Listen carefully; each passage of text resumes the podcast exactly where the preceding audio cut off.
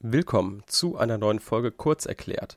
Heute mit der ersten richtigen Folge im Rahmen des öffentlichen Rechts und zwar im Verwaltungsrecht. Wir haben ja in den letzten vier Folgen uns einen groben Überblick verschafft über das Verwaltungsrecht insgesamt. Das war natürlich nur wirklich sehr grob und heute beginnen wir mit dem Thema Verwaltungsakt. Warum beginnen wir jetzt mit dem Thema Verwaltungsakt? Verwaltungsakt ist halt die Handlungsform der Behörde, die eigentlich am häufigsten vorkommt und wo sich die meisten Klausuren drum drehen. Denn wir haben beschlossen, in diesen Folgen hier nicht irgendwelche großen dogmatischen Ausführungen zu machen oder wo kommt der Verwaltungsaktsbegriff her, äh, kommt er von Otto Meyer und Pipapo. Also das, das interessiert niemanden, beziehungsweise wenn es die Leute interessiert, können sie es selbst nachlesen. Für die Klausuren ist es erstmal nicht relevant. Das heißt, wir wollen versuchen, die Folgen genau auf die Klausuren zuzuschneiden und ich glaube, das ist uns auch ganz gut gelungen. Also, wir werden mit dem Verwaltungsakt starten, weil der einfach die wichtigste Handlungsform der Behörde ist. Es gibt natürlich auch noch den Realakt und dazu muss man eben immer den Verwaltungsakt abgrenzen. Auch die in der Klausur am häufigsten vorkommenden Klagen haben einen Verwaltungsakt. Entweder als Vorgänger gehabt und der soll angefochten werden oder die Person, die klagt, möchte einen Verwaltungsakt haben. Also auch diese Klausuren sind halt besonders relevant, wenn es darum geht. Und auch die haben natürlich den Verwaltungsaktsbegriff als Grundsatz, dass man, das wird vorausgesetzt, dass man den Verwaltungsakt beherrscht. Also man muss die Merkmale beherrschen, man muss die Definition beherrschen, man muss wissen, welches Problem wo verortet wird. Und deswegen starten wir eben mit dem Verwaltungsakt. Wir werden uns den erstmal materiell angucken, also uns die Voraussetzung des 35 VWVG anschauen. Dann gibt es natürlich auch noch den Verwaltungsakt Verwaltungsaktsbegriff in der VWGO. Da wird ja auch immer auf den Verwaltungsakt Bezug genommen und das ist sozusagen der formelle Charakter oder der formelle Verwaltungsakt. Man sagt auch ein Verwaltungsakt durch Form. Hm, warum ist die Unterscheidung relevant? Die Unterscheidung ist dann relevant, wenn eben eine Voraussetzung vom 35 VWVFG nicht vorliegt, aber trotzdem will die Behörde offensichtlich einen Verwaltungsakt erlassen. Also hat beispielsweise ähm, eine Rechtsbehelfsbelehrung beigefügt oder es ist offensichtlich, dass die Behörde, Behörde eben durch Verwaltungsakt handeln möchte. Und dann muss man eben das akzeptieren, dass die Behörde als Verwaltungsakt handeln möchte. Es liegen zwar die Paragraph 35 fortfolgende nicht vor, es muss aber, man muss sich trotzdem gegen wehren können. Und deswegen gibt es in der VWGO halt zum Beispiel in Paragraph 42 Anfechtungsklage Paragraphen 68 fortfolgende als das Vorverfahren und Paragraph 113. Die sind eben unabhängig davon, ob der Ver Verwaltungsakt materiell rechtswidrig ist, sind die anwendbar. Man kann also gegen materiell rechtswidrige Verwaltungsakte ganz normal auch Klage erheben. Sollte jetzt bereits schon keine Rechtsbehelfsbelehrung beigefügt sein oder ähnliches oder es ist aus anderen formellen Gründen so, dass der, die, der Klage schon stattgegeben werden kann, wird die materielle Rechtmäßigkeit gar nicht mehr geprüft. Das heißt, wenn wir uns den formellen Verwaltungsakt angucken, ist es so ein bisschen aufgeteilt in formell, materiell. Ne? Wenn es schon formell von nicht vorliegt, dann brauchen wir gar nicht erst die Paragraph 35 fortfolgende prüfen. Wenn jetzt aber natürlich die formellen Voraussetzungen alle eingehalten wurden aus der VWGO, dann müssen wir natürlich den materiellen Verwaltungsakt äh, noch nach Paragraph 35 Satz 1 VWVFG prüfen. Wenn wir uns jetzt den Verwaltungsakt so an sich angucken, in der Norm ähm, ist der aufgeteilt in zwei Sätze. Der Satz 1 setzt alle Voraussetzungen, die wir beherrschen müssen, also Behörde, Regelungswirkung, Einzelfall, unmittelbare Außenwirkung, Behörde und sowas. Ne? Also da müssen wir die, die einzelnen Voraussetzungen einfach ordentlich drauf haben. Macht euch da einfach ein paar Karteikarten, lernt die auswendig. Ich denke mal, wenn ihr im äh, fortgeschrittenen Studium seid, habt ihr das schon so oft gemacht, dass ihr das gar nicht mehr auswendig lernen müsst. Da wird ihr wahrscheinlich die meisten Probleme mit haben, die ähm, Probleme zu entdecken in der Klausur und die anzusprechen. Bevor wir jetzt mit den einzelnen Begriffen fortfahren, schauen wir uns mal an, wo wird das denn jetzt bei uns in der Klausur relevant. Ne? Also wir haben jetzt schon ein bisschen vorgequatscht mit irgendwie VWGO, VWVFG.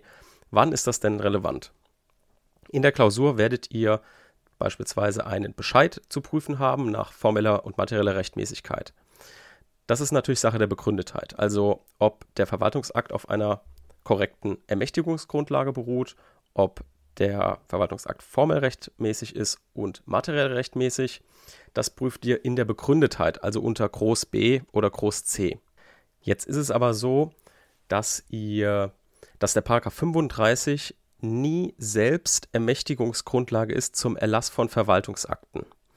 Der Paragraph 35 beschreibt nur die Handlungsform, die die Behörde zur Verfügung hat und sagt gleichzeitig ja, aber ihr müsst in eurem Fachrecht oder wo auch immer, müsst ihr selber Ermächtigungsgrundlagen regeln, damit ihr den Verwaltungsakt erlassen könnt. Das heißt, man braucht also eine extra Ermächtigungsgrundlage und muss die formelle und materielle Rechtmäßigkeit überprüfen. Das tut man aber anhand dieser Ermächtigungsgrundlage. Hier wird also jetzt nicht Paragraph 35 geprüft und geprüft, ja, äh, liegt jetzt hier eine Behörde vor und so weiter. Das ist hier jetzt nicht mehr relevant, weil das habt ihr schon vorher gemacht, das werde ich gleich erklären.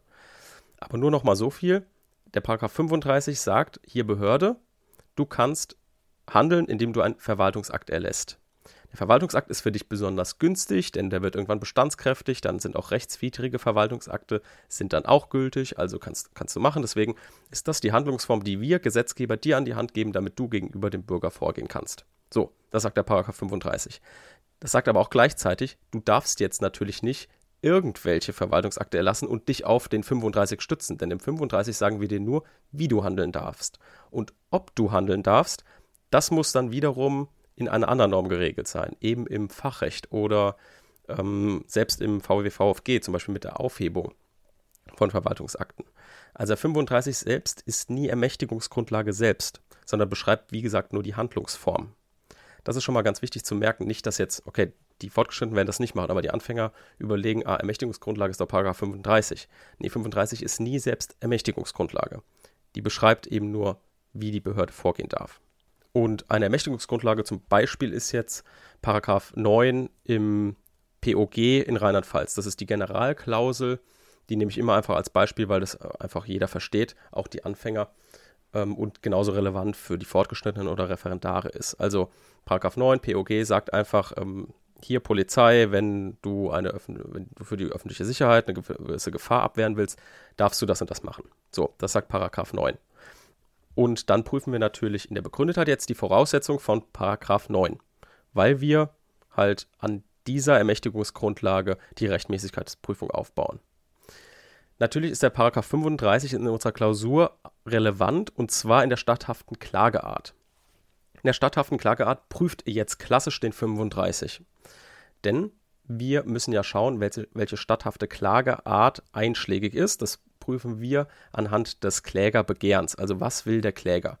Und wenn der Kläger jetzt einen Bescheid erhalten hat, der ihn in seinen Rechten verletzt, ihn belastet, dann kann er gegen diesen Verwaltungsakt mit der Anfechtungsklage vorgehen. Das steht in Paragraph 42 VWGO.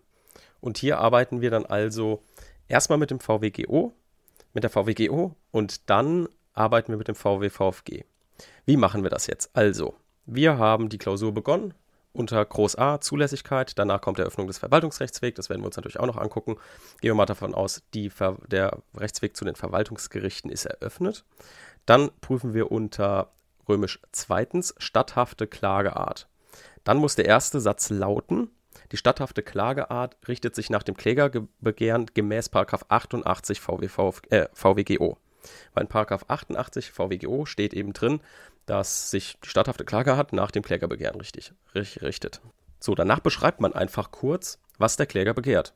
Der Kläger hat, er sagt noch nicht Verwaltungsakt, der Kläger hat ein, das und das erhalten, diesen Bescheid, und möchte jetzt dagegen vorgehen. Und dann sagt er, ja, das könnte er im Rahmen der Anfechtungsklage nach 2, 42 VWGO. Paragraph 42 VWGO sagt das und das. Nämlich, dass man ähm, eine Anfechtungsklage gegen Verwaltungsakte er erheben kann. So, das war jetzt nur grob. Ihr werdet natürlich ganz normal Paragraph 42 da abpinseln. So, und dann schreibt ihr, ja, die Klage ist einschlägig, die Anfechtungsklage, wenn ein Verwaltungsakt vorlag. Also müsste der Bescheid, gegen den sich der Kläger richtet, ein Verwaltungsakt sein. Ein Verwaltungsakt ist gemäß 35 Satz 1 eine Verfügung mit unmittelbarer Außenwirkung und so weiter. Dann pinselt ihr 35 Satz 1 ab. Und dann steigt ihr in die 35 VW VFG Prüfung ein, was wir jetzt auch hier machen. Da Prüft ihr also jedes Merkmal, wenn es relevant ist. Und zwar natürlich immer mit Obersatz, Definition, Subsumption, Ergebnis. Ne? Und für die Referendare, die können natürlich das Ganze umkehren. Wenn es ein Urteil sein sollte, dann natürlich mit dem Urteilsstil. Also Ergebnissatz, dann Definition und dann Subsumption und Ergebnis. Für die Referendare hier noch ein Tipp. Ähm, wenn Sie den Ergebnissatz geschrieben haben, dann die Definition abpinseln, den Paragraphen abpinseln, dann einfach den gesamten Kommentar abschreiben, dort wo es relevant ist. Ne? Also wenn ihr zum Beispiel ein Problem in der Regelungswirkung habt, guckt ihr im VW-VFG-Kommentar bei der Regelungswirkung, ob ihr da den irgendeinen Bereich habt, der für euren Fall relevant ist und dann schreibt ihr den einfach komplett in die Definition rein. Einfach auch, kann auch mal eine halbe Seite sein. Und dann könnt ihr nämlich da anhand dessen subsumieren mit denn immer natürlich, ne? Denn das und das, denn das und das. So. Als kleiner Tipp für die Referendare. Gut. Also, wir haben uns jetzt angeschaut, wo der Verwaltungsakt relevant wird. Wir haben gemerkt, der wird relevant, der Verwaltungsaktsbegriff wird relevant in Paragraph 42 VWGO, das alles also in der statthaften Klageart. Und jetzt müssen wir also die einzelnen Merkmale prüfen. Da gucken wir uns jetzt zunächst mal den Behördenbegriff an. Den Behördenbegriff haben wir euch schon als kleines Snippet für diejenigen, die sich das nochmal anhören wollen, letzte Woche Freitag hochgeladen. Da haben wir, ich glaube, in sieben, acht Minuten diesen Behördenbegriff zusammengefasst. Hierauf werde ich jetzt einerseits verweisen, andererseits nochmal das Wesentliche vortragen.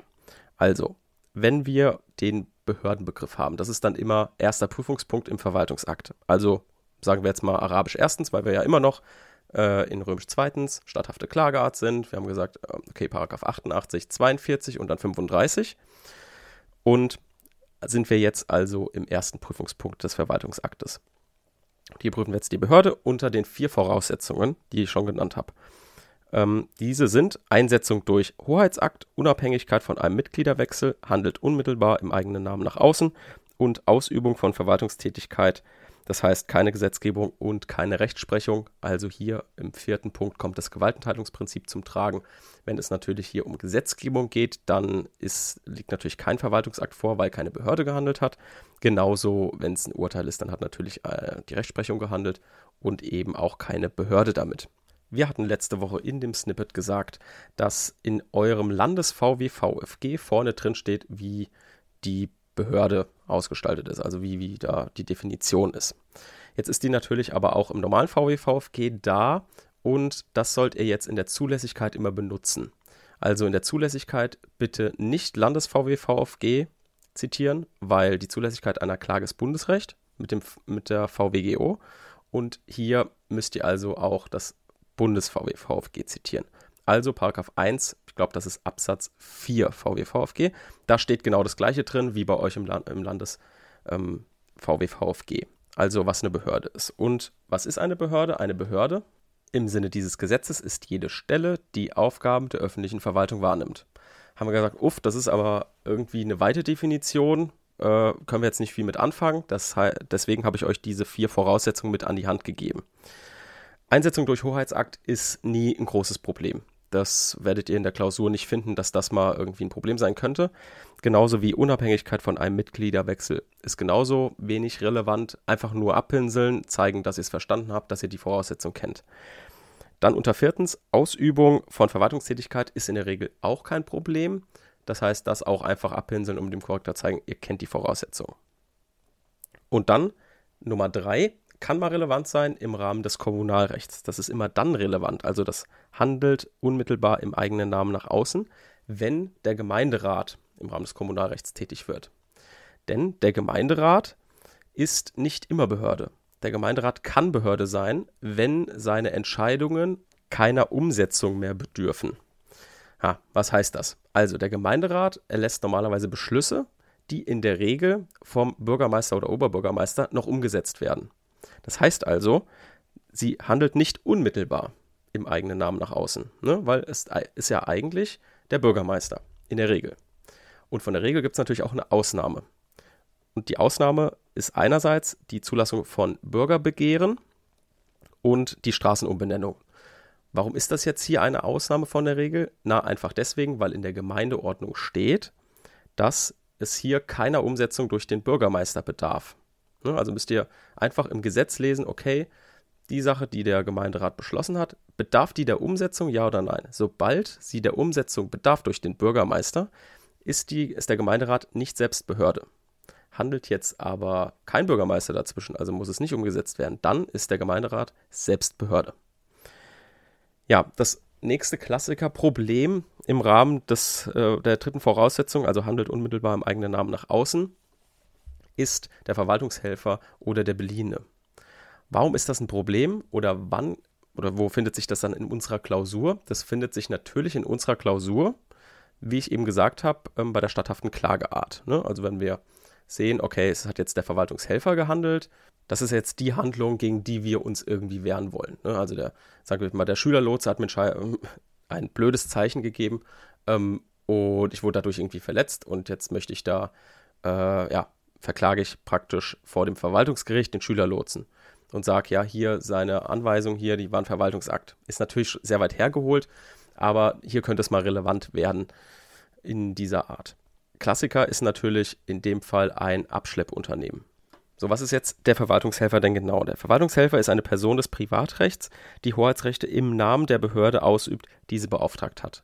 Das heißt, der Verwaltungshelfer hat selbst keine Hoheitsrechte inne, sondern wurde nur beauftragt, etwas von, durch die Behörde umzusetzen und handelt also nicht im eigenen Namen, sondern im Namen der Behörde. Das heißt für uns gleichzeitig, der Verwaltungshelfer ist nie selbst Behörde, weil er eben nur im Namen der Behörde handelt und nicht mit eigenen Hoheitsrechten tätig wird. Also heißt das für uns, der Verwaltungshelfer kann selbst keine Verwaltungsakte erlassen. Wohingegen der Beliehene sehr wohl Verwaltungsakte erlassen kann, denn hier hat der Beliehene als Person des Zivilrechts Hoheitsrechte übertragen bekommen, die er im eigenen Namen ausüben darf. Das muss natürlich gesetzlich geregelt sein. Also es muss eine Ermächtigung der Behörde geben, dass sie jemand anderen mit Hoheitsrechten beleihen kann. Das ist klar, weil ansonsten ufert das ja ewig aus. Jeder beleiht irgendjemanden und ähm, ohne gesetzliche Grundlage. Es geht natürlich nicht. Ist ja auch Ausdruck der Gesetzmäßigkeit der Verwaltung, ne? hatten wir auch schon besprochen. Genau. Das heißt aber, der Beliehene ist eben selbst Behörde und kann damit auch Verwaltungsakte erlassen. Und das kann natürlich mal zum Beispiel im Rahmen des TÜVs relevant werden in der Klausur. Wenn der TÜV dir einen Bescheid gegenüber erlässt, dann kannst du den sehr wohl mit der Anfechtungsklage angreifen. So, das heißt, wir haben uns jetzt vor Augen geführt, welche Klausurprobleme mal im Rahmen der Behörden, des, des Behördenbegriffs interessant werden kann. Ich hatte ja am Anfang gesagt, der Paragraph 35 ist aufgeteilt in zwei Sätze. Der erste Satz hat diese Merkmale, die wir nacheinander anschauen. Und der zweite Satz hat eben auch noch etwas Besonderes inne. Das werden wir uns jetzt nochmal kurz anschauen, einfach im Gesetz, damit wir wissen, über was wir reden. Der sagt nämlich, Allgemeinverfügung ist ein Verwaltungsakt, der sich an einen nach allgemeinen Merkmalen bestimmten oder bestimmbaren Personenkreis richtet oder die öffentlich-rechtliche Eigenschaft einer Sache oder ihre Benutzung durch die Allgemeinheit regelt. Das ist also der Satz 2, der ist auch besonders relevant, weil der einerseits natürlich ein eigener Satz ist, der sagt nämlich, dass auch Allgemeinverfügungen Verwaltungsakte sind und andererseits ist er Bestandteil einer Voraussetzung von Satz 1 und zwar von dem Einzelfall. Es steht ja drin, Behörde zur Regelung eines Einzelfalls im Satz 1. So, und dieser Einzelfall soll eben das Gesetz abgrenzen, ne? weil das Gesetz ist für abstrakt generelle Regelungen. Also abstrakt für unendlich viele Sachverhalte und generell für unendlich viele Personen. So teilt man das nämlich ein. Also wenn man gucken will, ob man jetzt einen Gesetz oder einen Verwaltungsakt erlassen will oder eine Allgemeinverfügung, gibt es zwei Voraussetzungen, die man irgendwie einteilt. Also man guckt erstmal, wie viele Sachverhalte sollen geregelt werden und an wie viele Personen ist das gerichtet, was wir hier gerade machen, als Behörde oder als Gesetzgeber. Und die Behörde darf eben nicht abstrakt generell handeln. Also sie darf nicht unendlich viele Sachverhalte regeln, die an unendlich viele Personen gerichtet sind, denn dann handelt sie wie mit einem Gesetz und das ist ja der legislativen vorbehalten, ne? weil die Behörde ist ja die Exekutive. Die muss sich ja selbst an die von der Legislativen erlassenen Gesetze halten, wegen der Gesetzmäßigkeit der Verwaltung und wegen der Doppelwirkung des materiellen Gesetzes. Das haben wir uns ja auch angeguckt. Das materielle Gesetz hat eine Doppelfunktion. Also einmal wirkt es natürlich gegenüber dem Bürger, aber andererseits muss sich auch die Exekutive daran halten. Und deswegen kann eben die Behörde nicht abstrakt generell handeln, sondern eben nur entweder konkret individuell, konkret generell oder abstrakt individuell. Und diese drei Handlungsoptionen sind jetzt in 35 Satz 1 und Satz 2 geregelt. So, und jetzt schauen wir uns die mal im Einzelnen an. Es gibt also vier Fallgruppen. Die erste haben wir uns schon angeguckt, das ist das Gesetz abstrakt generell. Die Behörde kann so nicht handeln. Dann gibt es die Möglichkeit, konkret individuell zu handeln. Das ist der Klassiker des Satz 1. Und zwar konkret, also die Behörde regelt einen bestimmten Sachverhalt, individuell für eine bestimmte Person. Das ist der klassischste Verwaltungsakt, den man sich überhaupt vorstellen kann. Also, was weiß ich, man wird geblitzt, man bekommt einen Bußgeldbescheid. So, ich bekomme einen Verwaltungsakt für einen bestimmten Sachverhalt. Ich bin an dieser Kilometermarke 20 km/h zu schnell gefahren. Und diese, dieser VA richtet sich auch an nur mich, weil nur ich zu schnell gefahren bin. So, ganz klassischer Verwaltungsakt. Konkret individueller Verwaltungsakt nach 35 Satz 1. Anderes Beispiel wäre natürlich auch die Baugenehmigung, ne? auch ein Klassiker. So, dann kümmern wir uns mal um den Fall des konkret generellen. Die konkret generelle Handlungsoption, die ist eben wiederum in drei Fälle aufgeteilt. Warum ist das so? Weil es jetzt eben, ihr merkt schon, generell ist, also an mehrere Personen. Und zwar ist ein ganz bestimmter Sachverhalt hier mit konkret an unendlich viele Personen generell gerichtet. Und das ist jetzt genau das, was der Satz 2 sagt. Wir rufen das nochmal vor Augen. Satz 2, 35 VW VfG sagt, Allgemeinverfügung ist ein Verwaltungsakt, der sich an einen nach allgemeinen Merkmalen bestimmten oder bestimmbaren Personenkreis richtet. Jetzt wissen wir, ah, guck mal, wir lesen das nochmal genau durch ist ein Verwaltungsakt, der sich an nach allgemeinen Merkmalen bestimmten oder bestimmbaren Personenkreis, also an mehrere Personen, da haben wir also dieses, diesen generellen Charakter, den ich eben genannt habe, da, den haben wir ähm, da schon drin. Satz 2 hat jetzt aber gleichzeitig auch, man nicht, steht nicht super deutlich drin, aber man kann dort drei Fallgruppen herleiten, die alle unter diese konkrete generelle Handlungsoption fallen, Allgemeinverfügungen sind und gleichzeitig damit Verwaltungsakte. Also die Behörde kann auch mit solchen Allgemeinverfügungen handeln. Warum kann sie das? Ihr werdet sehen, das sind halt auch klassische Verwaltungsakte als Allgemeinverfügung, die wir auch aus unserem aus dem ganz normalen Leben, aus der Realität kennen und wo wir wissen, okay, das, das muss die Behörde können, ist ja klar.